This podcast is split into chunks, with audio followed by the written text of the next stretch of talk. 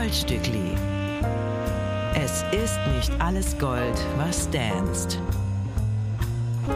Sechs Songs und Rock'n'Roll mit Urli und Winson. Ladies and Gentlemen, Non-Binary Listeners, das Goldstückli ist zurück, euer Lieblingsformat zum Thema Popmusik. Mein Name ist Winson, mir gegenüber sitzt Urli Hefliger und wir haben heute zu Gast Mine.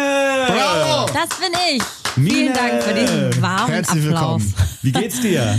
Mir geht's sehr gut. Ich bin ein bisschen müde, aber sonst ist alles wunderbar. Sehr schön. Wir sprechen heute nicht nur über neue Songs, die wir ausgewählt haben, sondern natürlich auch über das neue Mine-Album Baum, das am Anfang des Monats erschienen ist. Ein Meisterinnenwerk. Das kann man, ohne rot zu werden, so sagen. Ich werde rot. dass wir hier noch mal ein bisschen ausführlicher besprechen werden. Wir reden ein bisschen über die Hintergründe der Songs, die sehr tiefgehend sind und auch ein bisschen über die Produktion der Platte. Da habe ich so ein paar Nerdfragen unter Gerne. Umständen. Dir geht's gut soweit, sagst du? Voll. Ich meine, wir sitzen hier so weit oben in so einem Stock und ich sehe den Fernsehturm. Es ist eine schöne Location, deswegen ich hab Bock. Sehr gut. Wunderbar. Danke fürs Kommen, Mine. Es war wirklich a long time running. Ich freue mich. Ja. Weil wir wollten eigentlich schon zur letzten Platte, dass du bei uns im Podcast vorbeikommst, aber das hat einfach nicht geklappt, weil du bist zu busy. Ich bin zu busy? Ja. Okay. Ja, ich glaube, bei der letzten Platte war ja noch ähm, Corona am Start. Und, Stimmt. Und ich muss auch sagen, mir ging es sehr schlecht, weil ich war, ich war schwanger und habe viel gebrochen. Okay. Stimmt, du wurdest Mama. Ne? In der Zeit war ich gerade so hoch, also nicht hochschwanger, sondern ich war halt gerade so schwanger und so nicht so, mir geht's so nicht so gut schwanger. Ja. Deswegen habe ich da versucht, so wenig zu machen wie Aber diese letzten zwei, drei Jahre, die waren schon sehr prägend jetzt auch für deine neue Platte Baum, ne? Also das hat schon sehr viel da reingespielt, was da jetzt auf der Platte ist.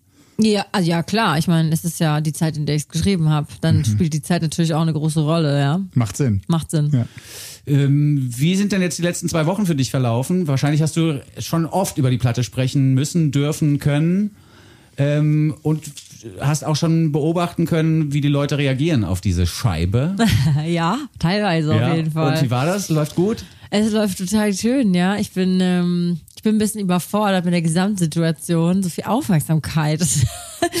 und ich habe so viele Interviews äh, gegeben wie nie zuvor. Das war auch crazy krass ähm, ja, ich bin sehr, wie sagt man dann, demütig. Demütig mhm. ähm, über diesen ganzen, ähm, ja, über diese ganze warme, warme Atmosphäre. Ich finde es schön, die Leute hören es gern, glaube ich, teilweise. Und, und, gratuliere für Platz 7. Du bist eine Top 10 Künstlerin. Ja, jetzt Aha. ist alles aus. Sellout-Mine ist jetzt ja, am Start. mir wird das jetzt die, Mainstream, ey. Die, genau, die, die richtigen Musik-Indie-Nerds, die sind jetzt raus. Die finden das jetzt kacke.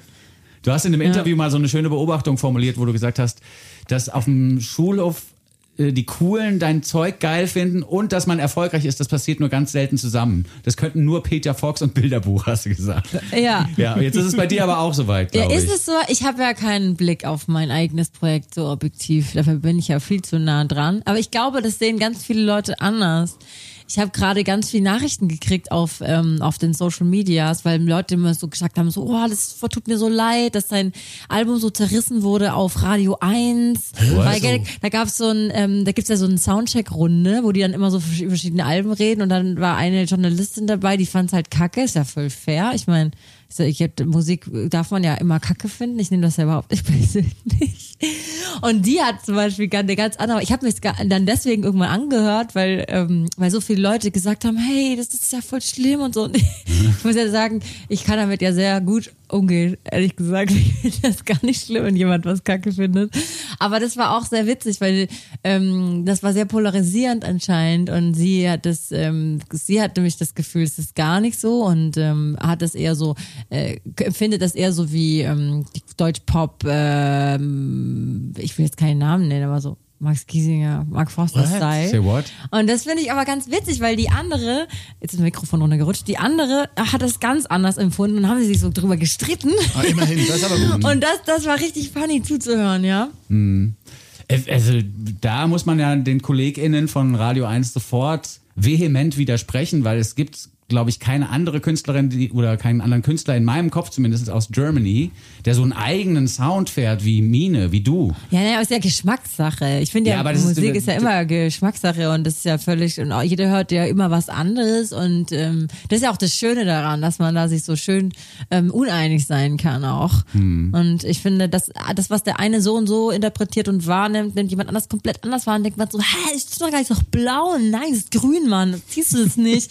Story of my life. Und, äh, und ich finde aber dieses leidenschaftliche über, über Kunst, Musik und so dis zu diskutieren, finde ich irgendwie voll schön, dass das so geht. Ich muss als Verteidigung für den Sender Radio 1 aber sagen, ich habe dein Live-Interview da gehört, zwei Tage bevor Baum rausgekommen ist. Und das hat mich sehr beflügelt und inspiriert, weil du hab, hast mir so toll gefallen. Du hast so frisch von der Leber geredet und so euphorisch über dein neues Projekt. Und man hatte richtig gemerkt, Mine ist bei sich und so gemittet, wie du da irgendwie rübergekommen bist, habe ich noch nie jemanden erlebt am Mikrofon. Also ich fand das sehr, sehr beflügelnd. Das freut mich. Ich bin auch echt voll äh, chill. So, ich finde auch die Platte geil und bin da voll wirklich. ich bin ja. richtig happy Ich darüber auch. Ja. und ähm, bin deswegen bin ich glaube ich auch so entspannt. Dann, so. Ja, habe ich jetzt in den Interviews mehrfach gelesen, dass du gerade so eine Phase hast, in der du dich angekommen fühlst und auch so gut fühlst wie schon lange nicht mehr. Ja, zweiteres. Also ich finde Ankommen nicht, aber das ist halt auch, ich finde das gut auch. Ich bin da prinzipiell immer eher so auf Reisen, Mhm. weil halt so ein neugieriger Mensch einfach. Ich habe gar keinen Bock irgendwie anzukommen. Das wird mich dann voll langweilen, ein bisschen so. Ja. Ich möchte das Kompliment zur Platte nochmal wiederholen. Ich finde, dass die, diese Scheibe einen sehr eigenen Sound hat. Äh, schon so ein Signature-Mine-Sound, aber hier nochmal auf die Spitze geschrieben, auch mit diesen ein Einfügungen oder Einspielungen von so klassischen Elementen. Du hast auch in Interviews zur Platte gesagt, dass du viel Klassik gehört hast im Vorfeld. Und ich finde, das hört man total raus. Alleine das Outro von Baum ist halt so. Die Bläser, die Bläser. Ja, auch, ne, wie, auch wie das aufgelöst wird, dass, der, dass das so schön auf dem ersten Auf Akkord Dur. wieder rauskommt. Nein, Ja. das ist toll. Ich, ich liebe es auch so sehr. Als ich das geschrieben habe, das weiß ich noch genau, da musste ich immer ganz laut lachen, wenn der letzte Akkord kam. Da dachte ich voll nachvollziehen. jeder hat jeder hat's geahnt, dass es passiert, ich mach's trotzdem. Ja. ja, und dann kommt Ich schön. weiß es nicht und es wird so ein bisschen Kammermusik, es wird wieder so ein bisschen kleiner, dann aber, aber trotzdem mit so einem Streichquartett hinten dran. Äh, Spiegel, finde ich, hat so eine fast so eine, also überhaupt nicht wertend gemeint, sondern eher positiv, hat so fast so eine Mittelalter-Melodie, so ein bisschen so Minnesang. Ja, und wisst ihr was? Ich kann hier was exposen, was Ja. ich noch nirgends gesagt habe. Wollt ihr es wissen? Zu Ja. Spiegel. Mir ist nämlich was richtig Peinliches passiert. Ich habe quasi Copycat für mich selbst geschrieben. Achtung, jetzt kommt's. Von wem ist die Melodie geklaut? Äh, nicht die Melodie, aber ähm, ich habe Anfang des Jahres, letztes Jahr, super oft ähm, Apricots gehört von Findlay und habe dann wieder vergessen, den Song, und habe Spiegel ähm, in der letzten Hälfte des Jahres geschrieben, im letzten Drittel. Und dann irgendwann habe ich, äh, hat, hab, kam der Song raus und dann hat jemand drunter geschrieben, hey, es erinnert mich daran. Und ich war so, und dann habe ich dagegen gehört und habe gemerkt, dass ich gedacht habe, das ist eine Idee, aber eigentlich war das so ein bisschen adaptiert. Die, die Akkordreihenfolge ist gleich und der Sound ist ähnlich. Also hört euch den Song Apricots an, weil das ist eigentlich die Inspiration dazu gewesen. Ah, Wahnsinn. Ja, Krass. Besser aber, Track. aber Copycat ist ein gutes Stichwort, weil wir wollen jetzt hier erstmal Copycat hören von Ja, finde ich gut. Wir haben die Auswahl der Künstlerin unterbreitet, die wir uns so vorgestellt haben und sind auf Zustimmung gestoßen. obwohl, das muss man vielleicht dazu sagen, obwohl der Song eigentlich der ist, der so ein bisschen raussticht, weil es aus meiner Sicht der lustigste ist. Mine mit dem Stinkefinger unterwegs an all die Hater da draußen, nee, nicht an die Hater da draußen, sondern an die in. Anführungs, in Anführungszeichen KünstlerInnen da draußen, die einfach klauen. Ja, Mann. Mine mit Copycat im Goldstückli Podcast. Der Goldstückli Podcast. Jeder Song so gut, dass man sich fragt, schürfen die das? Mir gefällt auch hier äh, das Romano-Zitat sehr gut. Die Kopie von der Kopie von der Kopie. Ja, Stimmt, besser. ja. Ja, von Copyshop. Copy, von Romano. Ja. Copyshop. Ja. Wer hat's erfunden? Ja. Ach, das Hab mich auch sehr vor. gefreut. Ja. Das hab ich Da habe ich gelacht. gedacht. Das war mein Lacher bei Baumhören. Beim Baumhören war Wer hat's erfunden? Copycat ist, äh, sticht aus der Platte raus, habe ich schon gesagt, und ist trotzdem ein Song, der die Platte ganz gut repräsentiert, denn er ist sehr kurz. Du hast auf der Platte sehr viele sehr kurze Songs. Reduced to the Max hieß, glaube ich, mal so ein Werbespot für Pepsi Light. Nee, nee, für Smart, fürs Auto. Echt? Ja, ja. Das Auto aus der Schweiz. Gut, jetzt haben wir schon zwei Produkte untergebracht, die uns nicht sponsern, aber egal.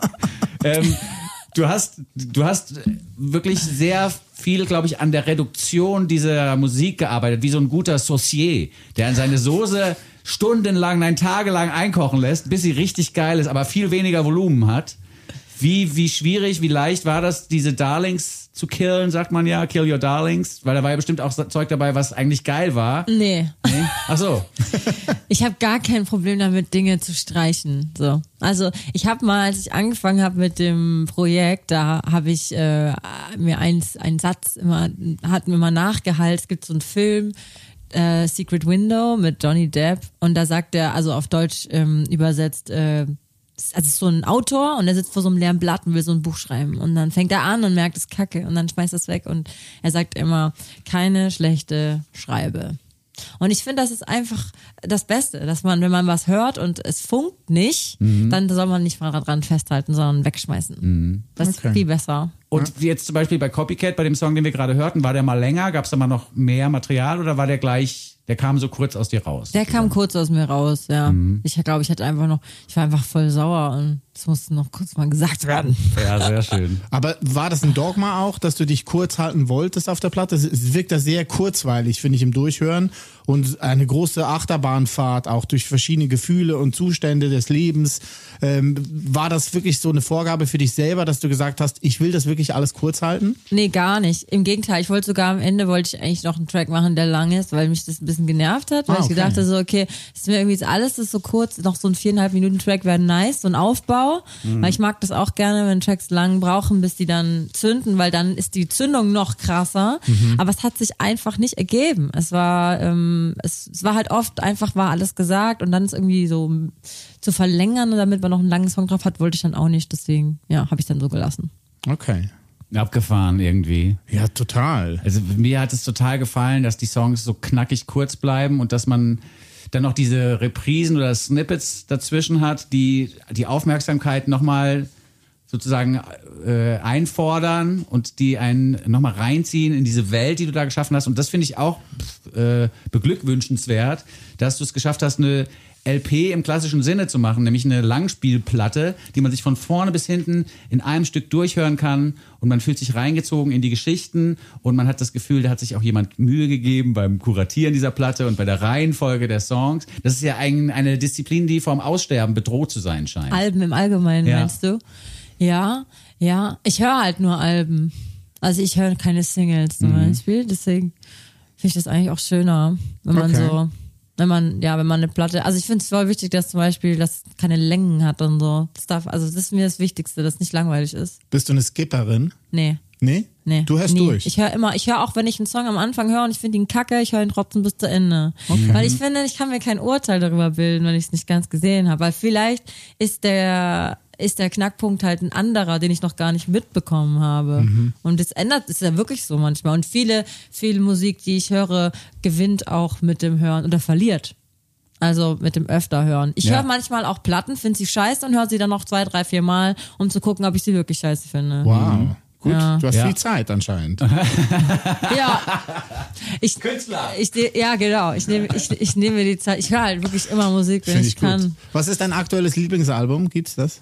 Ähm, Oder eins, das du gerade gerne hörst? ähm, oh, ich höre ja viel. immer- Ich höre gerade super viel ein ganz altes Album von Polisa, Okay. ähm, weil ich das nämlich erst letztes Jahr entdeckt habe. Und ähm, das habe ich sehr viel gehört in letzter Zeit. Gestern wieder, ja. Okay. Mich erinnert das so ein bisschen an meine Musikerfahrungen aus den späten 90ern oder Mitte der 90er auch schon, wo man sich ja dann auch noch so CDs gekauft hat. Mhm. Und das war für mich dann auch immer ein Grund, dieser CD einfach mehrere Chancen zu geben, weil ich habe fucking Geld dafür bezahlt. Yes. Weißt du, das war so ein bisschen so, die, mit der Tricky-Platte zum Beispiel, die habe ich mir gekauft, weil da Black Steel drauf war, in so einer schnellen Variante der Public Enemy Cover-Song. Mhm. Und ich dachte so, ja, Tricky, das ist so eine Punk-Rap-Band mit so ganz schnellen Songs. Und der Rest der Platte ist ja so ultra slow jamming. Und ich war so, Enttäuscht. ja, und dann habe ich mir die aber 15 Mal angehört und dann war ich der größte Tricky-Fan von dieser Maxine Quay Debütplatte, den man sich gelohnt. vorstellen Kenn ich kann. gar nicht. Geil. Ähm, eine Platte, die ich mir jetzt kaufen würde, davon gehe ich schwer aus, das Vinyl natürlich, äh, ist ein neues Duo aus England, aus Bristol und Manchester. Es handelt sich hierbei um Josh und Ben. Die beiden haben ein Duo gegründet vor einiger Zeit namens Get Down Services. Und Ende letzten Jahres ist ihre Debütplatte rausgekommen, Crisps. Also Chips, ne? Pommes-Chips, wie wir in der Schweiz sagen. Und darauf gibt's so eine äh, sehr interessante Mischung. Es ist alles sehr trocken, produziert sehr in dein Gesicht rein, dass du wirklich die ganze Zeit das Gefühl hast, die Musik ist vor deiner Nase. Und sie erzählen dir eine, eine Geschichte immer in jedem Song, ähnlich wie bei den Sleaford Mods, nicht aber ganz so aggressiv. Es hat ein bisschen Idols mit dabei, also so diese ganz neue Art und Weise, wie man in England jetzt Indie-Rock produziert. Und das gefällt mir sehr, weil es ist sehr direkt, es ist sehr nach vorne und es ist sehr humorvoll. Ja, es wird wenig gesungen, sondern erstmal gesprochen. Gleich zu Beginn des Stückes. Du hast ja äh, mal kurz angeskippt und hast gedacht, wie, wow, bin ich jetzt schon mitten im Song oder Ja, weil also weil es halt so direkt losgeht, dass man das Gefühl hat, es wurde gerade reingeskippt. ja. Ja, das mag ich aber. Ja, ich mag das Stück auch und ich finde, dass man dem Typen, obwohl er in, in der Strophe so ein bisschen erstmal so erzählt, so, ja, I'm, I'm, I'm bothered, ne, ne, ne. Und äh, obwohl er das in so einer Erzählstimme macht, hört man dieser Erzählstimme schon an, dass der singen kann oder dass diese Stimme Ja. zum Singen befähigt ist, weil im Refrain geht ja dann auch so ein bisschen die Sonne auf. Total. I'm trying my best to read the room. Mein Lieblingssatz vom nächsten Song. Er heißt I wish it didn't bother me und kommt von den Get Down Services. Goldstückli, der Podcast. Die Get Down Services mit I wish it didn't bother me. Mein Lieblingssatz ist Am I having fun or am I just watching it? Das ist echt ein super Song, der ein bisschen davon erzählt, dass der Protagonist so ein bisschen griesgrämig unterwegs ist. Bist du ein Mensch, bist du auf der Tanzfläche oder schaust beim Tanzen zu? Mittlerweile bin ich out of the club. Ja, gesagt. aber man, kann, man tanzt auch nur, man tanzt auch nicht nur im Club. Nee, das kommt ein bisschen auf die Tagesform an. Okay. Ja, aber ich kann dieses I wish it didn't bother me, kann ich so ein bisschen nachvollziehen, dieses Stück Musik, weil er auch darüber singt, dass er mit Freunden im Restaurant ist und alle sind voll gut drauf und er guckt sich irgendwie die Speisekarte an und sieht dieses scheiße Design und dann regt er sich voll darüber auf, wie scheiße das Design ist, anstatt einfach den Stories von seinen Freunden zuzuhören, die gerade voll die guten Geschichten erzählen. Das ist aber ein bisschen sad auch. ja, aber dieses Grumpy Old Man Ding habe ich auch manchmal Ja. drin. Ja, ja, ja. Das ist zum Glück Wie anstrengend dauerhaft. ist das für dich auf einer Skala von 1 bis 10? Fünf, würde ich sagen. Also Ach, noch es nicht geht ganz ja. so schlimm. Ja, weil ich, äh, ich bin ähnlich wie hier die Get Down Services ganz gut in der Selbstbeobachtung. Dann kriege ich mich auch da wieder raus aus diesen Momenten Mhm. von selber. Und bin dann auch so, I wish it didn't bother me. Und dann denkt man, na gut, eigentlich doesn't, it doesn't bother me. Und dann hört man auf damit. Die Selbsterkenntnis ist gut. Ja, ja, aber das ich ist schon mal kann ein das schon ein großer bisschen Schritt. Das ist der erste, der erste wichtige Schritt. Danach geht's verhaltenstherapeutisch weiter. Du hast vorhin von Tricky gesprochen, ne? Ja. von der ersten Tricky-Platte. Ja. Eine Zeit Anfang der 90er Jahre, die ja sehr wichtig war für den Trip-Hop. Und wenn man jetzt von Tricky redet, könnte man auch noch Massive Attack sagen oder Portishead. Oh ja, stimmt. Und damit wären wir im Prinzip schon bei unserer nächsten Nummer. Mhm. Beth Gibbons hat ihr erstes Soloalbum angekündigt. Sie hat vor 16 Jahren, glaube ich, mit Rustin Man, das ist Paul Webb von Talk Vor Talk, 21 Jahren. vor 21 Jahren, Ja. hat sie äh, eine Platte rausgebracht ohne Portishead, die auch schon sehr berührend war. Und jetzt aber kommt sie zurück mit ihrer ersten richtigen Soloplatte und mit ihrer ersten Solo-Single Floating on a Moment. Ein Lied, das sehr, sehr tief geht. Sie hat in so einer Pressemitteilung zum Song formuliert, dass sie eigentlich immer auch einen positiven Outlook aufs Leben hatte und dass sie diesen aber so ein bisschen verloren habe in den letzten Jahren. Auch weil sie feststellt, sobald dein Körper anfängt zu vergehen, kannst Ja. du dagegen nichts mehr machen. Ja.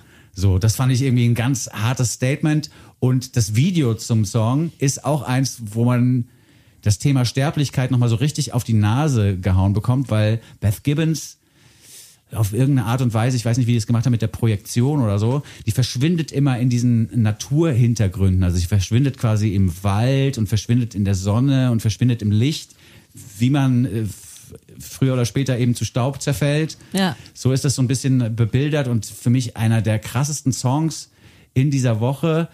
Nicht nur, weil ich Beth Gibbons Fan bin und weil ich sofort eine Gänsehaut kriege, wenn sie anfängt zu singen, sondern weil das Lied auch so tief geht und so tief traurig ist und trotzdem hat es so einen Minimalanteil an Optimismus, spätestens wenn hinten die Kinderchöre Ey, so vorkommen. schön. Das Finale ist wunderschön. Ne? Mhm. Und was ich auch interessant finde bei ihrer Stimme, dass die wirklich einfach noch so klingt wie auf Dummy. Also es ist echt, Ja. als wären 30 Jahre nicht da gewesen. Mhm. Ja. Wahnsinn. Hat dich Portishead früher beeinflusst? Fandst du die gut? Ja. Auf jeden Fall. Also vor allem so in meiner Abi-Zeit. Ich muss sagen, ich habe jetzt super lange nicht mehr äh, Portishead gehört, ähm, aber die Produktionen haben mich total geflasht. Witzigerweise war ich früher immer eher von der Produktion Fan als von der Stimme. Und es ist aber dann, hat sich geändert mit der Zeit. Ich habe früher mal gedacht, dass das irgendwie so, es war mir so ein bisschen zu, ähm, klingt jetzt hart, aber so ein bisschen langweilig. Aber ich glaube, ich habe es einfach nicht verstanden. Und es kam dann irgendwie so ein Delay. Ja, aber die Produktion war natürlich auch extrem spitze. Ja. Voll. Eine der lustigsten und traurigsten Anekdoten aus dem Musikbusiness gleichzeitig ist die, dass Portishead für ihre erste Platte ja ganz viele Samples benutzt haben, die aber nicht gecleared haben. Und dann Und haben sie von dieser Platte, kein Geld ja, die haben von dieser Platte irgendwie 25 Millionen Exemplare Ah. verkauft und haben nichts verdient einfach. Oh Mann. Zero. Deswegen haben sie ja für die zweite Platte dann alle Samples selber aufgenommen. Genau. Ja. Ne? Gar und damit nichts mehr auch wieder einen eigenen Sound irgendwie weiterentwickelt. Ja, total. also eine bewundernswerte Band, finde ich. Ja. Äh, Lives Outgrown wird die Platte heißen von Beth Gibbons. Die kommt äh, noch in diesem Jahr raus. Und produziert hat die James Ford, Ach, den wir ja auch schon das mal. öftere Mal erwähnt haben von der Simeon Mobile Disco. Wo ist eigentlich seine Soloplatte? Auf die warten wir jetzt auch schon seit einem halben Jahr. Ja, stimmt, die wurde angekündigt, ne? Irgendwann Die haben mal. wir angekündigt. Gut. Bevor wir über diese Platte sprechen können, hören wir uns doch nochmal Beth Gibbons an und ihre wunderbare Single Floating on a Moment. Haltet euch fest, wenn ihr in Kfz unterwegs seid, fahrt an die Seite ran und schnappt euch schon mal das Taschentuch. Es ist deeply sad und trotzdem wunder, wunder, wunder, wunder, wunderschön. Beth Gibbons im Goldstückli Podcast. Urli und Vinson vergolden euch die Woche. Beth Gibbons Floating on a Moment. Auch schön an diesem textlichen Bild ist die Tatsache, dass man das ja vielleicht auch kennt oder das ist ja auch die Definition ein bisschen von Glück, dass es immer nur so momenthafte Ja. Phasen des Glücks gibt. Ja. Ja. Und das finde ich wird hier sehr, sehr gut beschrieben. Ein krasser Song. Es wird aber super aufgelöst. Also da mit dem Kinderchor am Schluss, also es ist echt herzerwärmend. Mhm. Die Themen auf der neuen Platte oder auf der ersten Soloplatte von Beth Gibbons, muss man sagen, sind die, die du schon angerissen hast vor dem Song, also die Vergänglichkeit, das eigene Leben, wie man selber älter wird auch, Verlust von Freunden und Familie, die eigenen Kinder, das Muttersein. Das ist ja interessant, dass das bei dir jetzt auf der neuen Platte auf Baum ja auch sehr wichtig ist. Also nicht nur die Metamorphose mit dem Sinnbild Baum, wie alles sprießt und wie man irgendwie wie eine Phönix aus der Asche emporsteigt, sondern ein wichtiger Song war für mich auch beim Hören, ich kriege gerade Gänsehaut, wenn ich drüber spreche, äh, ist der Staub, quasi hinten raus, im hinteren Drittel, ein Song über deine verstorbene Mutter. Ähm, wann wusstest du im Entstehungsprozess von dem Album, dass du über diesen Zustand singen willst, dass du über deine Mutter singen willst? Nachdem ich den Song geschrieben habe. Aha, gut. Ja. Also ich hatte eigentlich gar nicht vor, das so schreiben, aber das habe ich, also das habe ich selten. Mhm. Meistens ist das eher, es entwickelt sich halt so, weil es so Ventil ist eher. Mhm. Und ich war gerade auf dem Rosalia-Konzert gewesen. Okay. Und wollte eigentlich sowas machen und war dann im Studio und saß am Klavier und habe ausgecheckt, was die da für Skalen macht, weil die so abgefangen keine Skalen immer singt. Und dann habe ich so ein bisschen rumgeklimpert. Und dann habe ich den geschrieben. Ich kann mich an das Schreiben an sich gar nicht mehr so richtig erinnern. Ich weiß nur noch, wie es dann war, als er dann zehn Minuten, es war ganz, ging ganz schnell, 15 Minuten, dann Okay. oder so, 20, vielleicht 30. Und dann war das fertig. Und danach war ich aber kurz so, uff, weiß ich jetzt nicht, will ich das veröffentlichen? Da habe ich mein Management geschickt und habe überlegt und sie fand das, sie haben gesagt, sie finden es ergreifend und dann habe ich gedacht, okay, wenn es emotional auch was mit anderen Menschen macht, weil manchmal ist man ja so, natürlich ergreift das mich, weil es geht ja um eine Geschichte, die ich selbst erlebt habe, aber manchmal kann das ja auch so ein bisschen drüber cheesy sein, dass man eher so Cringe-Gefühle hat, aber ähm, ja, da, die haben die gesagt, die finden es auch ähm, cool und dann habe ich gedacht, okay, dann habe ich ihn zur Seite gelegt und habe darüber gar nicht mehr groß nachgedacht. Also ich finde ihn mehr als ergreifend. Ne? Also die Stelle gerade, wo du dann auch besingst mit so Mama, ich möchte gerne, dass du siehst, dass ich jetzt auch Mama bin. Ähm, das hat mich total gekickt, weil und getriggert auch, weil ich das auch hatte, als ich Papa wurde, dass ich meinen Eltern so wie zeigen wollte, ich kann das auch und guck mal, bist du auch so stolz auf meine Kinder, auf deine Enkelkinder, wie ich auf meine Kinder? Und das hat mich voll genommen. Also da war ich mehr als ergriffen. Also Interessant herzlichen finde ich, Dank. interessant finde ich an dem Song, also auch auf da, daran, was du darüber erzählt hast, in anderen Interviews schon, ist, dass du hast ja gerade auch wiederholt, dass der schnell geschrieben war, also dass er so aus dir raussprudelte. Es gibt ja auch diese These, dass Songs alle schon da sind. Du musst halt nur sozusagen das Vehikel sein und die da aus dem Abschöpfen. Universum so abschöpfen. So. Und was ja auch durchschimmert, ist, dass Musik für dich eine Art Therapie ist, eine Form des therapeutischen Arbeits mit dir selber. Das kann man schon so sagen, oder? Das kann man sehr gut so sagen. Vor allem ist es witzig, weil ich habe das in der Therapie selbst gemerkt, weil meine Therapeutin mir das gesagt hat. Also ja, ich habe halt schon immer Musik gemacht, schon als Teenager und so. Es war immer eher nicht so geil für mich, das mit Menschen zu teilen oder mich halt so zu öffnen gegenüber Menschen, wenn es so um so traurige oder schwierige Sachen ging. Aber mit Musik konnte ich das immer sehr gut und das war immer mein Safe Space und da konnte ich mich immer so ausheulen, ohne dass ich mich dabei schlecht gefühlt habe. Und das ist bis heute immer noch so. Das ist voll geil, das zu wissen, weil es auch so eine Superpower ist. Voll. Ja. Total. War denn, du sagst im Song ja auch, ich lege jetzt meine Hände auf deinen Baum. Ähm, war das auch so ein bisschen die Grundidee für das ganze Album, dass du diesen Baum quasi so als Sinnbild haben willst fürs Album? Nee, das ist tatsächlich eher zufällig entstanden, aber ich habe auf jeden Fall auch so ein Gefühl für, oder halt das, das, das Bild des Baums ist, glaube ich, auch deswegen für mich so ein cooles Bild, weil für meine Mutter Bäume so krass waren und die ist halt auch im Friedwald beerdigt. Das heißt, wenn ich der, so, wenn ich die besuche, da im Grab da, dann ist es kein Grab, sondern einfach nur ein Baum ohne Grabschmuck und so. Okay. Und ähm, ja, irgendwie finde ich Bäume einfach voll cool. ich kenne mich nicht so aus in, in Flora, muss ich ehrlich sagen. Aber ähm, Aber zu Recht. aber ich Baum find, ist ein cooles Ding. Ja, ist einfach geil. Ich mag so Rinden und ich mag auch Bäume anfassen und ich finde es irgendwie faszinierend, dass sie so alt werden und so. Und, ja. Ja, ist ja auch wirklich ein, ein gutes Bild, eine gute Metapher, finde ich. Für vieles. Für, für, so, für so vieles und aber auch Ja. für so ein Musikalbum, ja. Von, Ja. von einer Künstlerin, die jetzt ihr fünftes Soloalbum rausbringt. Zwischendurch war ja noch so ein Orchester, also Solo-Studio-Album, so rum ist es, glaube ich, richtig. Zwischendurch gab es ja noch Orchesternummern und die Nummer auch mit äh, Fat Tony, die wir damals auch sehr geschätzt haben im Radioumfeld. Und ich finde, es ist einfach ein extrem guter Titel und auch wie die Metapher aufgedröselt wird im ersten Song, im Opener. Das gefällt mir schon sehr, sehr gut. Muss man schon so sagen. Danke. Hören wir uns Staub an. Hier ist Mine im Goldstückli mit Staub. Goldstückli, der Podcast. Staub von Mine. Wir haben ja vorhin über das Copycat-Phänomen gesprochen und ich musste lustigerweise immer an Freddie Mercury denken, weil du Mama ähnlich singst. Ja, ja, voll. Ja. Das ist mir auch danach, also mir ist das erst aufgefallen, nachdem das jemand anders zu mir gesagt hatte, aber das ist auf jeden Fall daraus, ähm, äh, weil ich habe auch Queen voll gefeiert immer Ja. früher. Safe.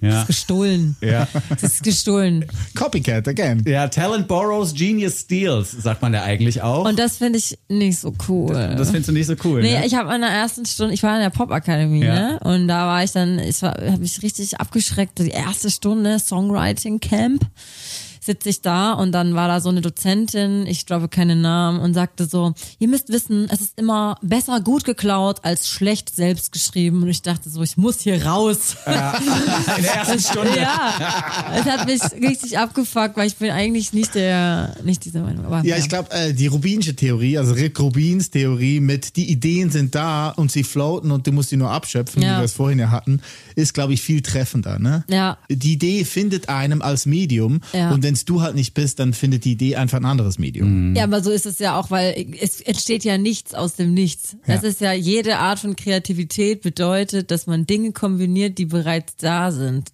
Das kann ja niemand, also kein Mensch auf dieser Welt kann das anders machen.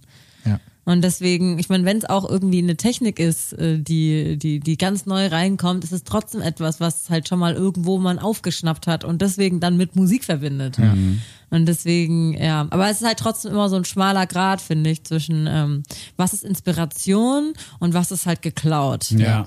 Was ja. mich bei dir hat immer geflasht hat von Anfang an, war, dass du, als du bei mir erschienen bist, quasi auf meiner Bildfläche, auf meinem Bildschirm oder in meinen Ohren, warst du für mich die erste, die das quasi so propagiert hat. Also einfach die Sachen selber zu produzieren, die Sachen selber zu schreiben, selber zu performen, einfach du als Producerin, als Female Producer da zu sein, als Interpretin da zu sein, alleine. Und ich finde, du hast echt einfach eine Tür aufgestoßen für so viele neue Talente, die da, äh, Quatsch, Tür aufgestoßen. Du hast das Haus gebaut. du hast das Haus gebaut für Aber diese ja vielen nicht neuen die Female. Producers. Also so Nova, Dilla, wie sie alle heißen. Ah, aber Nova. die wären nicht gekommen ohne dich. Das stimmt nicht. Nee? No, Nova, ich kenne äh, ähm, Nova schon sehr lange. Da war sie noch äh, La Petite Rouge. ah ja, okay. Und sie hat mal mit mir ein Konzert gespielt, da war sie 17 Jahre alt Wow. und sie voll das Wunderkind und ich voll überhaupt gar keinen Plan von nix. Also wenn, würde ich sagen, hat sie mich eher inspiriert als andersrum. Oh, okay. War auch schon Nova, bei uns wenn du das hörst, ja. ja, Nora war auch schon mal bei uns im Podcast.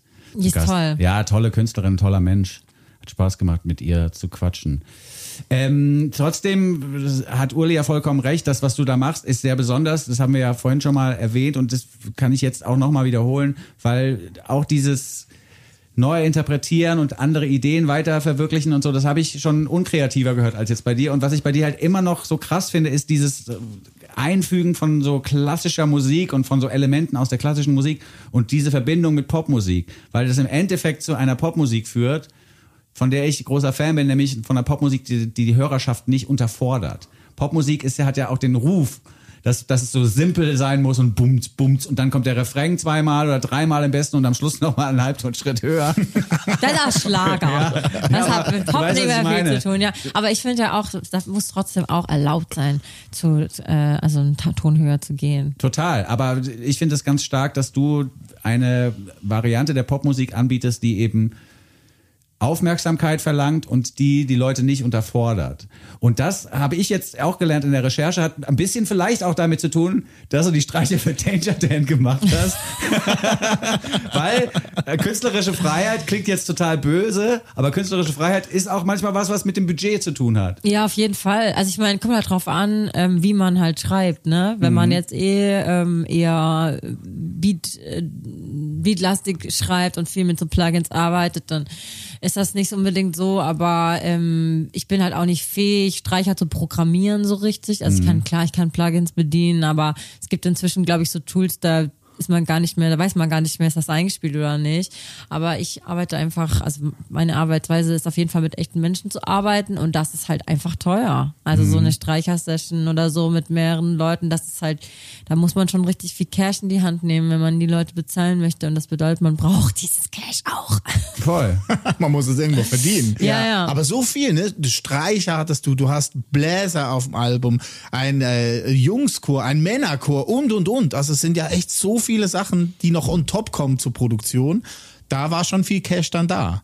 Ja, da ist viel Cash rausgeflossen, auf jeden Fall. Aber das ist ja, also das ist halt, das ist halt die größte Freude, wirklich. Also Okay. ich kann das, jetzt- kann das gar nicht in Worten beschreiben, aber wenn man halt so die Freiheit hat, das einfach zu tun und man sagt, hey, ich habe einen Song geschrieben, da ist am Anfang Knabenchor, der besteht aus dem Plugin. Hey, ich habe voll Bock mit dem Knabenchor zu arbeiten. Kein Problem. Wir fragen einfach einen Knabenchor.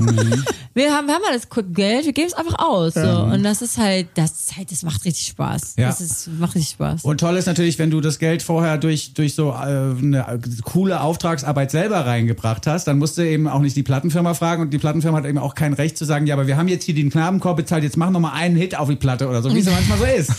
Ja, aber das muss ich auch sagen. Ne? Ich habe das Glück, dass ich von Anfang an bei ähm, dem Label, wo ich bin, ähm, kreativ komplett machen durfte, was ich wollte, weil das für mich auch die Voraussetzung war. Die kriegen einfach die fertige Platte Ja. und dann machen die ihren Job und ich darf vorher meinen Job ganz frei machen.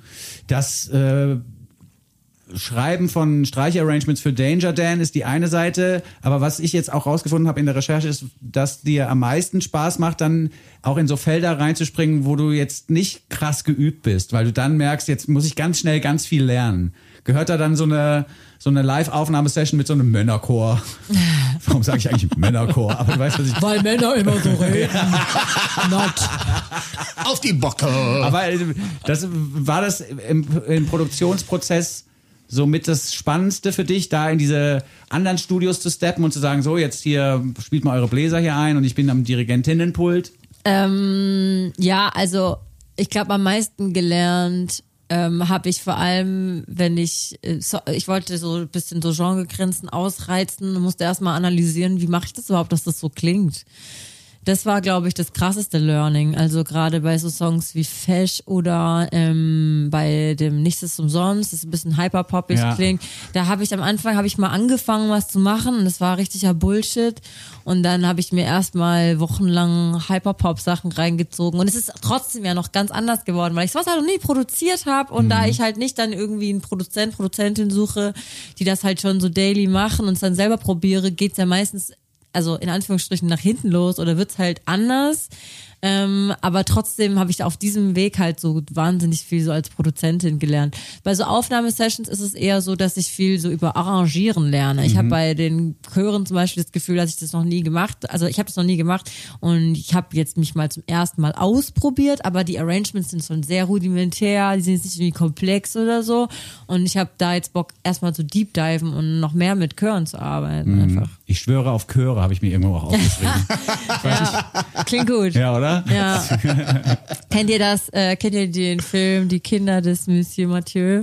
Ja, ja, ja, ja. Da gibt's da diesen einen Song, der heißt La Nuit. Der wurde gerade auch von irgendeinem irgendeinem ähm, Hip-Hop, ich weiß gar nicht, in irgendeinem Hip-Hop-Kontext wurde es gesampelt und gepitcht und so und wurde jetzt gerade rausgebracht. Aber dieser Song ist so ein polyphoner Knabenchor-Song, ist französisch und das ist wirklich so geil. Sowas würde ich auch mal gerne schreiben. Aber dafür muss ich üben. Polyphoner ja. Knabenchor. Ich, aber ich habe jetzt schon so ein Mixtape von Mine vor Augen, dass ich schwöre auf Chöre heißt. Wo einfach nur so, nur so Stücke mit den verschiedensten Chorformationen drauf sind. Ja, hatte ich auch Bock drauf. Sehr gut. Die Idee ist verschenkt. So, du hast vorhin bei Nova gesagt, die ist äh, ein frisches Talent gewesen, schon mit 17 auf der Bühne. Ich habe auch ein frisches Talent aus England. Äh, sie heißt Crystal, Crystal Deabreux, ähm, hat karibische Wurzeln, ist in einem karibischen Haushalt quasi aufgewachsen, in South London, da kommt sie her. Ihr Onkel war sehr wichtig für sie, weil der hatte schon früh beigebracht in der Grundschule, ähm, Texte zu schreiben. Also schon die ersten Bars mit ihr geschrieben, damit sie rhymen kann und quasi auf acht Takte, 16 Takte halt irgendwas drüber reimen kann. Mit den Rhymes ist sie dann am nächsten Tag auf den Spielplatz gegangen und hatte ihre ersten Rap-Battles veranstaltet. Meistens gegen Geil. Jungs und meistens hat sie gewonnen. Yes. Kann ich mir sehr gut Voll vorstellen. gut. Ein tolles Stück Musik hast du da mitgebracht. Antisocial heißt es und es wird im Text auch ganz klar formuliert, I don't like people. Das finde ich extrem super. Mein Lieblingssatz oder mein Lieblingsrhyme ist, weil der hat sie mit dem Onkel echt gut geübt, da muss er erstmal drauf kommen. Mein Lieblingsrhyme ist, no tengo muchas amigas. Most girls I know spend time trying to get into the Bundesliga. Say what? Voll gut. Das ist wirklich sehr, sehr Amigas exquisit. auf Bundesligas Rhyme und das als englische MC, das ist schon ziemlich geil. Aber German ist für sie in dem Song eh noch wichtig. Ne? Hinten raus kommt dann auch noch mal irgendwas mit German Ja, der German so. Whip kommt dann The noch. German Whip, ja genau. Ja. Ja. Crystal ist groß. Antisocial, I'm social antisocial. Also ich bin sozial asozial. Äh, Finde ich schon äh, Ja, äh, das ist- sehr gekotzt. Sozialphobisch ist sie eher. Sozialphobisch, ne? ja. Also Video auch sehr zu empfehlen an der Stelle. Ja, das ne? Video ist ultra geil und zwar sieht man sie in so North Face Klamotten. Die ist ja ein Großstandkid. Man Auch hier sie- haben wir kein Geld gekriegt, ne? Von Nee, North nee, Face. sie- man sieht sie in so North Face artigen Klamotten. ich Multifunktionskleidung. ja, kann ich euch gleich noch ein Wort zu erklären. Okay, gut. Aber man sieht sie die ganze Zeit in so einem, das ist auch voll geil, farblich einfach aufgedröselt, weil sie hat so einen orangenen Multifunktionsparker an und ist aber die ganze Zeit im grünen Wald unterwegs und macht sich da so ein Feuer und so und singt natürlich darüber, dass sie keine Leute mag, ist alleine im Wald und so. Funktioniert ganz gut. Das Konzept des Videos ist aber auch so einfach die Farben und so und wie das aufgedröselt ist, gefällt mir sehr, sehr gut. Und ich habe jetzt äh, zum Kle- Kleidungsstil ein Wort im Angebot und zwar das Wort Gorpcore. Habt ihr das schon mal gehört? Nee. Gorpcore ist die Bezeichnung dafür, dass in vielen Großstädten plötzlich eben Leute mit dieser Funktionskleidung rumlaufen und das geil finden und feiern. Also diese North Face.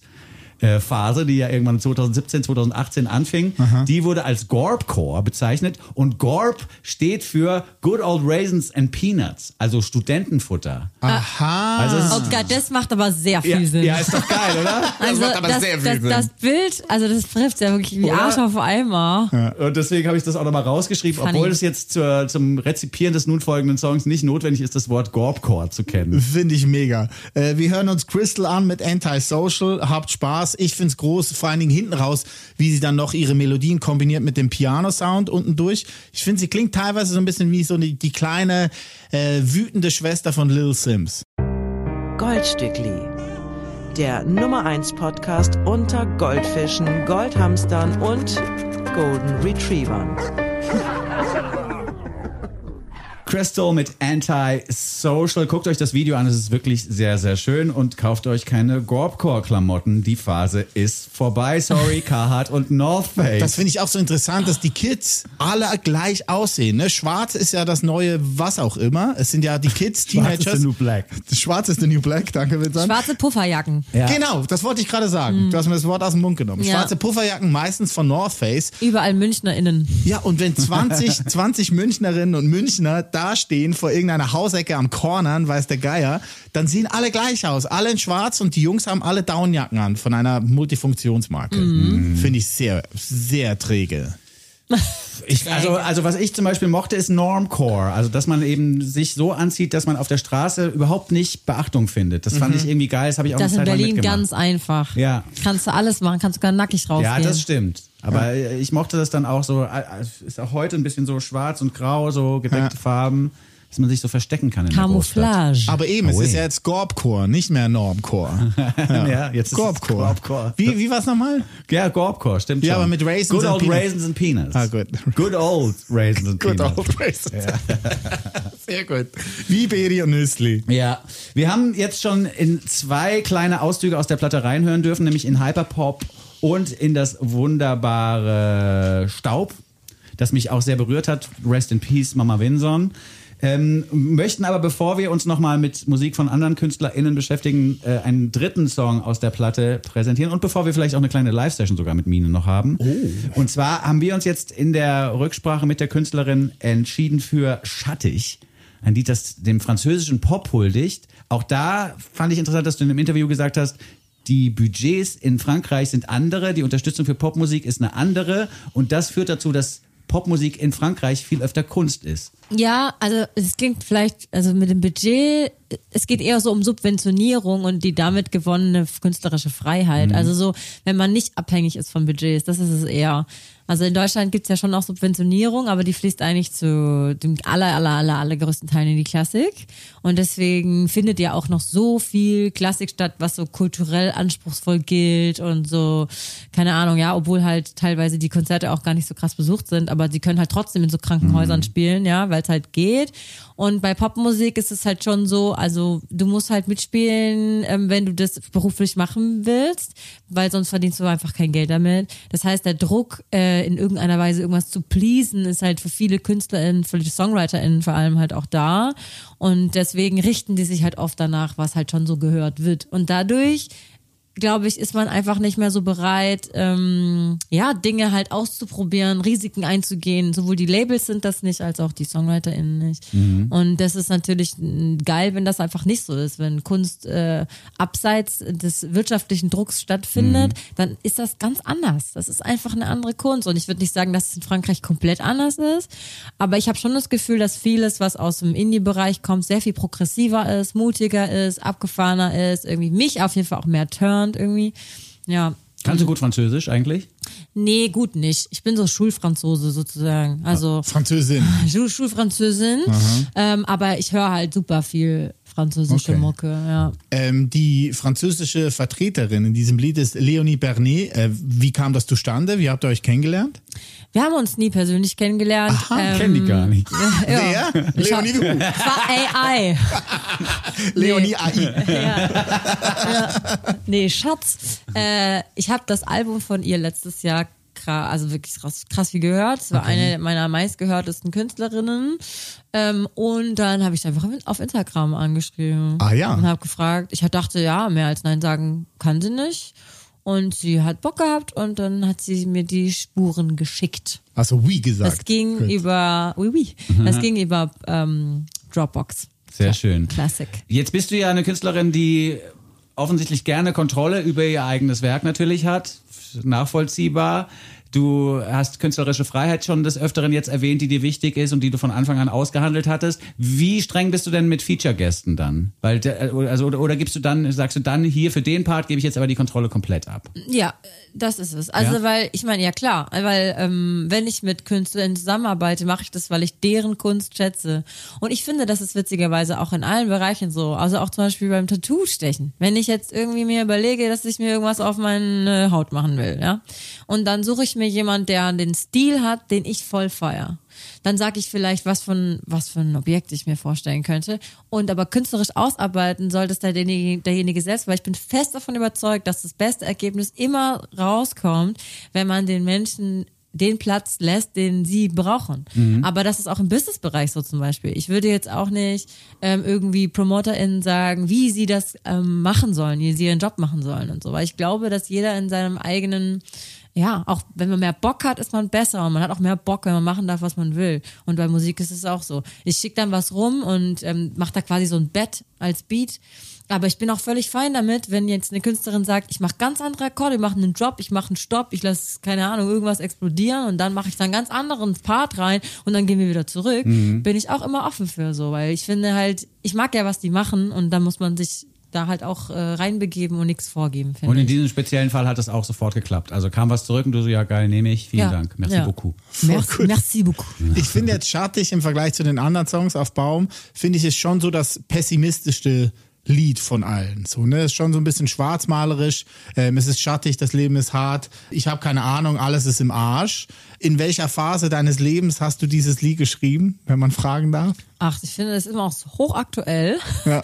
ähm, aber das ist halt äh, gerade so der, äh, der Blick auf die Weltpolitik, ähm, auf viele Themen, die mich schon so lange umtreiben ähm, und ähm, wo ich manchmal das Gefühl habe, es ist so rückschrittig und so und äh, das frustriert mich sehr und äh, das aber das ist also für mich ist das hat sich da nichts geändert ehrlich gesagt. Ich bin einfach so abgefuckt dass ich manchmal gar keinen Bock mehr habe überhaupt mein Handy in die Hand zu nehmen.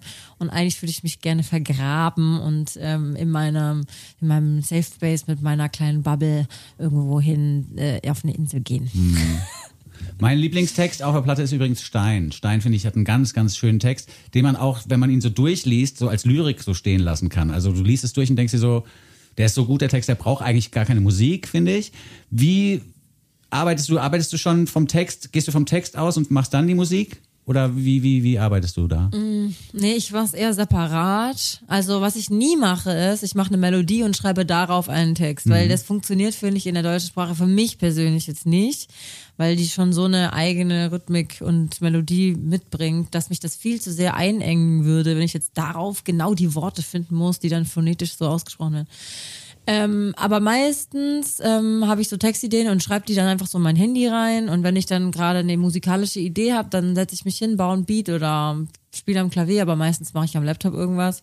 Und dann gucke ich in meine Notizen und schaue, was Ah, dann ja. so, was matcht. Was dann in die Richtung passen könnte, sozusagen von, Ja. von der Rhythmik. Manchmal her. ist es aber auch nur ein Wort. Also ich schreibe mir auch manchmal nur so Worte auf.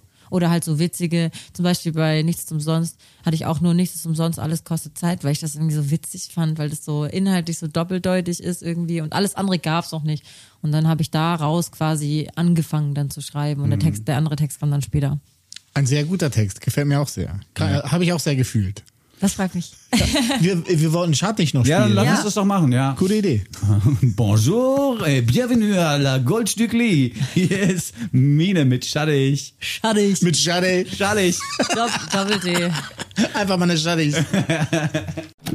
Goldstückli, der Podcast. Das war schattig von der neuen Platte von Mine Baum. Herzlichen Dank, Mine, dass du bei uns bist. Es ist uns eine große Ehre. Voll. Gleichfalls. Ich fühle mich freu sehr wohl hier auch im Studio mit dir und mit dir, Vincent, auch übrigens.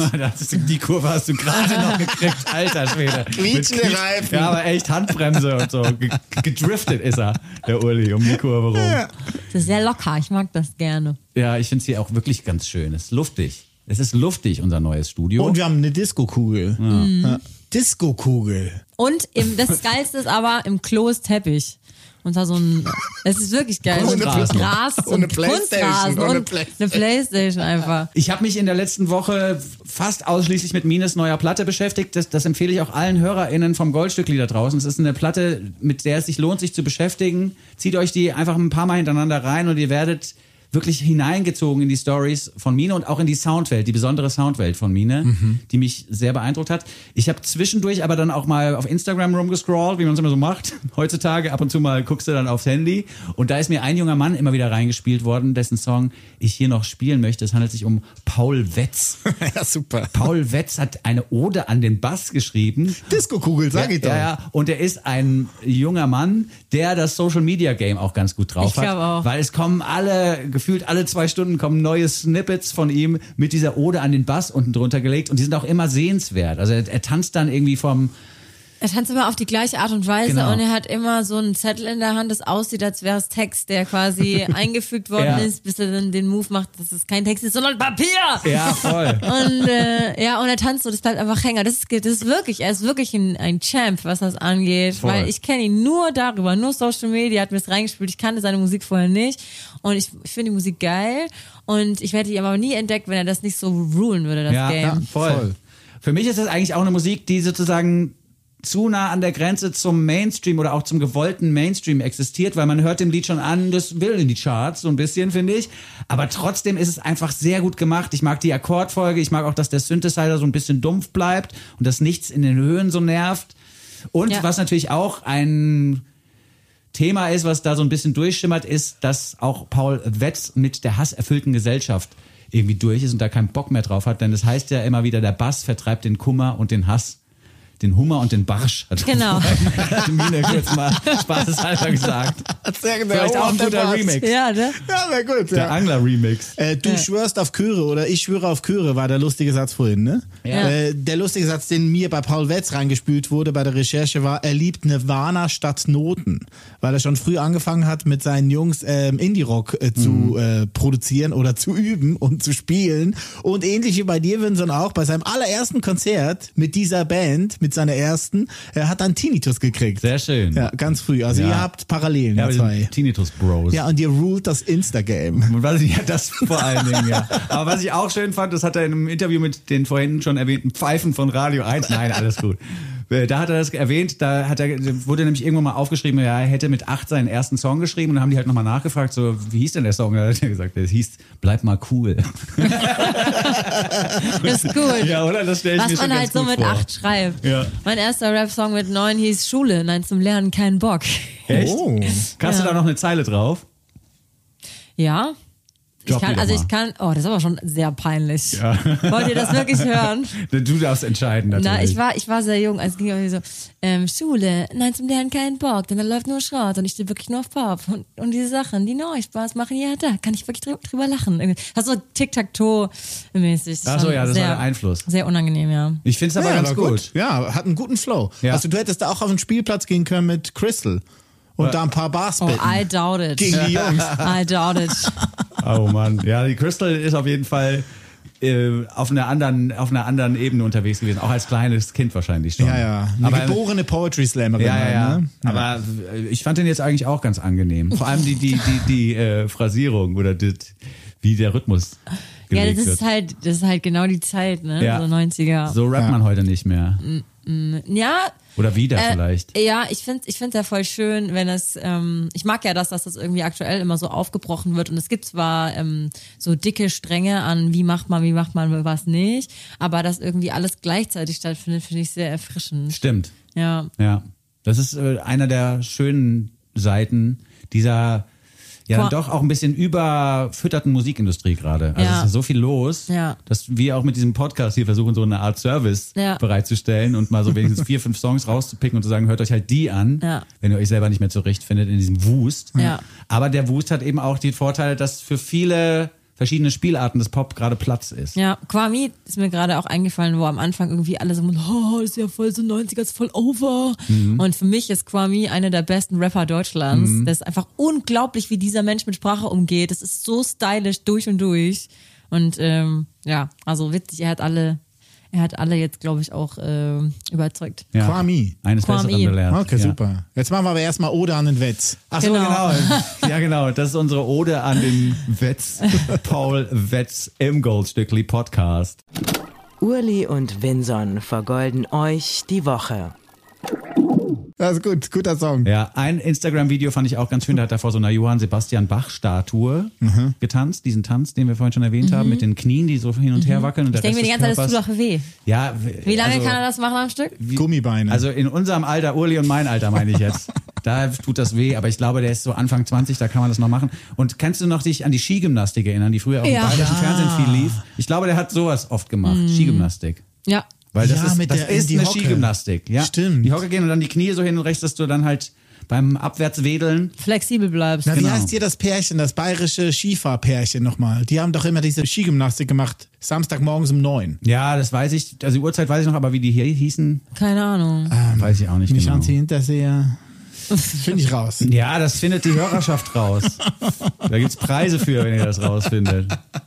Ja, ist doch gut. Mein Lieblingsvideo war halt eben das, dass er vor dieser Johann Sebastian Bach-Statue Ah, ja, tanzt ja. und Johann Sebastian Bass einfach nur drunter stand beim Video. Naja, das sind, Ey, das sind diese stumpfen Sachen, Ich die kann dann damit sehr viel anfangen. Ich Genau bin mein sehr, Humor. also Dad-Jokes auf, äh, auf Wortwitzebene. Ey, voll beste, mein Ding. Ja, sehr beste. Wörter kombinieren. Ich Ja. liebe Wörter kombinieren. Ey, meine Kinder hassen mich dafür. oh, meine Tochter Dann immer hast so, du oh, alles du bist so peinlich. Ja. Hä?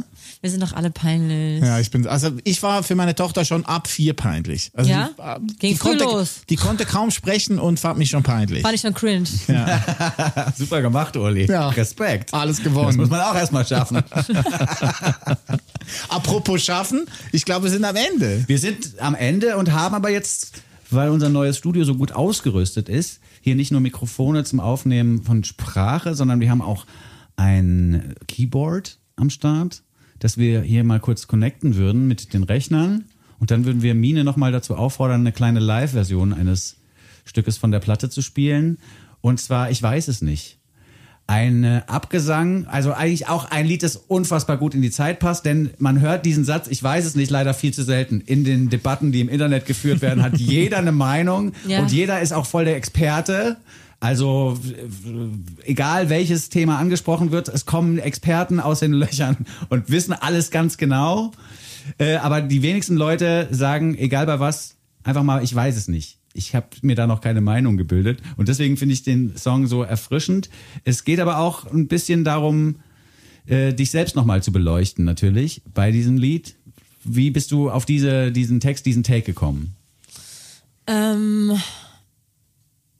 oh, gute Frage. Ich muss gerade nur mal überlegen, weil es schon ein bisschen her ist. Ähm, naja, ich habe äh, oft das Gefühl, dass ähm, sich Wahrheiten und Gefühle und Meinungen und Einstellungen und Haltungen zu Dingen mit der Zeit auch ändern. Also ich bin jetzt auch schon 38, das heißt, ich hatte auch schon mal den Punkt in meinem Leben, wo ich dachte, jetzt habe ich es verstanden. Jetzt weiß ich, wie es funktioniert und dann fünf Jahre später gemerkt habe, ach witzig, als ich, als ich dachte, ich wüsste, ich wüsste, wie es funktioniert. Ja. Und das ist für mich ja der Beweis an sich, dass ähm, man eigentlich nie wirklich irgendwas weiß. Und ähm, ich glaube, das war so der Beginn von äh, davon, dass ich das geschrieben geschrieben habe. Und natürlich aber auch viel so Rückblick rü- rückblickend auf Leute, weil ich hatte schon immer irgendwie so diese Eigenart, dass ich Leute, die extrem selbstbewusst mit ihrer eigenen Haltung und Meinung umgegangen sind, sehr ähm, bewundert habe. Also ich fand das immer voll krass, weil ich war immer ein sehr unsicherer Mensch und habe auch viel oft sehr, sehr dumme Sachen gesagt einfach. Ähm, das kommt auch oben drauf, aber wenn dann Leute so, äh, so gewirkt haben, als wüs wüssten sie alles und so und sich aber auch so ein bisschen über andere dann gestellt haben und sich ein bisschen lustig gemacht haben über Leute, die da nicht so drauf sind, ähm, die fand ich immer total, mit denen wollte ich immer rumhängen. Die wollten von mir aber meistens nix, nix, nichts wissen.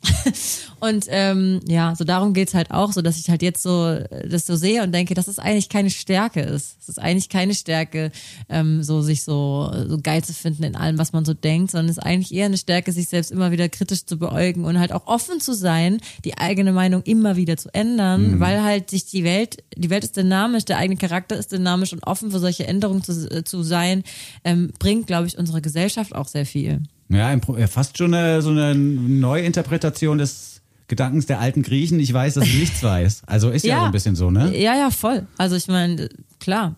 Und das ist eben eine sehr, sehr gute und, glaube ich, auch fruchtbare Erkenntnis Ja. Im Prinzip. Ja, dass niemand von den Nasen hat, einen Plan hat, wie es geht, ne? Ja, so Also, ist es ja auch. Ja, wenn die den hätten, dann würde die Welt anders aussehen. Ne? Ja. Und dann würde man auch zum Beispiel Formeln entwickeln für Welthits und dann einfach mal zwischendurch einfach nach der Formel einschreiben und sich die, die Konten voll machen und dann, weißt du, ich meine, es, gibt, es geht halt alles nicht. Funktioniert nicht so einfach. Ja. Ich weiß es nicht, in der Strip-Down-Version im Goldstückli, wärst du schon soweit? Also wir haben das Piano ja jetzt hier aufgebaut. Ich bin soweit. Cool. Nice. Dann, warte mal, ich schnapp mir noch die Kamera, dann filmen wir das noch mit. Finde ich gut. Und dann hoffen wir mal, dass alles klappt. Jetzt nur nicht verkacken.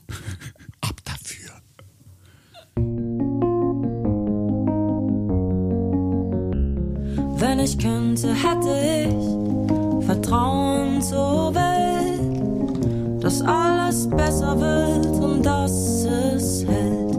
Wenn ich könnte, glaubte ich, dass es nicht sein muss, dass nach dem Tod das Ende ist. Das Tod heißt, es ist Schluss.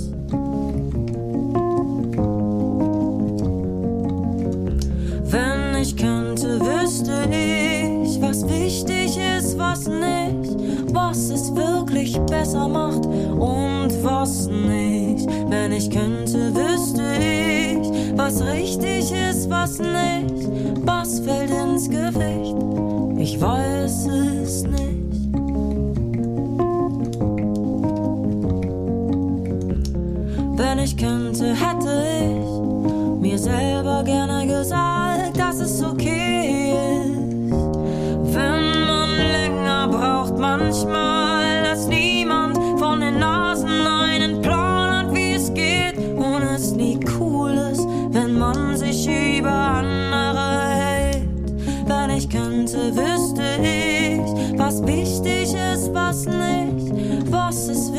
Wirklich besser macht und was nicht. Wenn ich könnte, wüsste ich, was richtig ist, was nicht, was fällt ins Gewicht.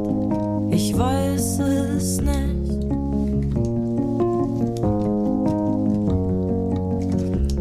Wenn ich könnte, würde ich euch erklären, wie man sich erspart, sich aufs Maul zu legen und wie man sich gleichzeitig bewahrt. Kein Scheiß zu labern und wie man sein Innerstes besiegt. Doch das hab ich bis heute selbst nicht hingekriegt. Wenn ich könnte, wüsste ich, was wichtig ist, was nicht, was es wirklich besser macht und was nicht. Wenn ich könnte, wüsste ich, was richtig ist, was nicht, was fällt ins Gewicht. Ich weiß es nicht. Ich weiß es nicht. Wow! Mine! I love it.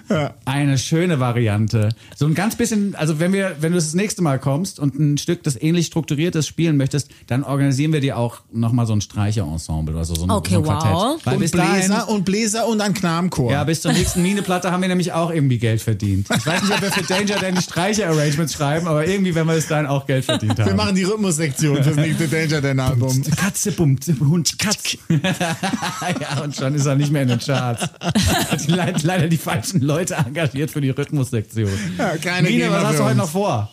Ähm, ich gehe jetzt noch zu ähm, Bro Mauli. Oh, schöne Grüße. Wir nehmen uns auch noch mal ein Poddy auf Sehr gut. und dann äh, gehe ich und mache Pizza. Cool. Was kommt auf deine Pizza? Na, ich bin ja Fan von Abwechslung. Ich, ähm, der Teig ist sehr wichtig, der ist schon seit zwei Tagen am Gehen. Oh, und wir, Profi. wir haben einen Pizzaofen zu Hause. Das ist voll geil. Oh, wow. Und ich mag eigentlich am liebsten ähm, entweder Burrata Mhm. oder Gorgonzola Kapern Zwiebeln. Oh, die feine Dame. Da bin ich raus. Was? Wegen Gorgonzola. Alter, Kapern und Gorgonzola. Zwiebeln. Und dann, und dann, ich mach noch, ich mach selber Chiliöl, dann dieses Chiliöl drüber, Alter, das ist so krank. Ja. Klingt gut. Wir laden uns ehren. Wir bringen den Ja. Wein und laden uns ein. Wir ja. machen, wir machen mal Pizzaabend bei mir. Oh ja, sehr gerne. Ja. Vincent macht das Mixtape, ich schwöre auf Chöre und ich bringe den Wein und wir, Wir laden haben, uns ein. wir haben auch immer die Regel, dass wir jemanden einladen, der noch nicht da war. Wir machen immer Pizza im Abend mit jemandem, der noch nicht da war. Pickers, Pickers. Ja. Kein Scheiß, wir machen das, können das gerne machen. Und Scheiß. Sehr gut. Und so, liebe Kinder, lädt man sich selbst auf Partys ein. Danke, Uli Hefliger. Gern geschehen. Ja, sehr schön. Danke, Mine, fürs Kommen. Das war super. echt Ich habe mich vielen Dank. gefreut. Danke für die Einladung. Gerne. Viel Glück mit der Platte. Wir freuen uns natürlich auch über die Tour, die Ende April losgeht. Das Konzert im Mai in Berlin ist leider schon ausverkauft. Aber guckt mal auf der Website von Mine vorbei. Da sind noch ein paar Shows, wo es noch Resttickets gibt. Zieht euch das unbedingt rein. Es verspricht spannend zu werden, weil Mine auch in verschiedenen Interviews schon gesagt hat, sie arbeitet nicht mit irgendwelchen Spuren, die vom Rechner kommen und die im Hintergrund laufen, sondern jedes Lied muss neu gedacht werden, weil natürlich nicht überall Streicher mitfahren und so. Ja, außer beim Techno-Track. Ich glaube, da mache ich absichtlich viel vom Band, aber halt auch intuitiv. Egal, ich will noch nicht zu viel verraten. Okay, okay, Die spannend. Proben sind schon weit vorangeschritten, sagst du? Nee, äh, mm, nur meine, also ich, äh, ich schreibe gerade noch die Arrangements und wir proben ähm, in, im Blog vor der Tour direkt. Ja. Sehr gut. Okay. Also für die Platte und den, den Restverlauf äh, in den Charts weiter nach oben wünschen wir dir viel Glück. und vor allen Dingen aber auch für die Tour. Schon mal über die Schulter gespuckt. Vielen Dank. Und fürs Leben. Yes. Mine war im Goldstückli Podcast zu Gast. Vielen lieben Dank nochmal fürs Kommen und alles Gute. Ciao, Mine. Tschüss. Tschüss. Goldstückli. Sechs Songs, 24 Karat, ein Podcast. They call it the gold. They call it the gold, gold Stückli. Mit Urli und Vinson.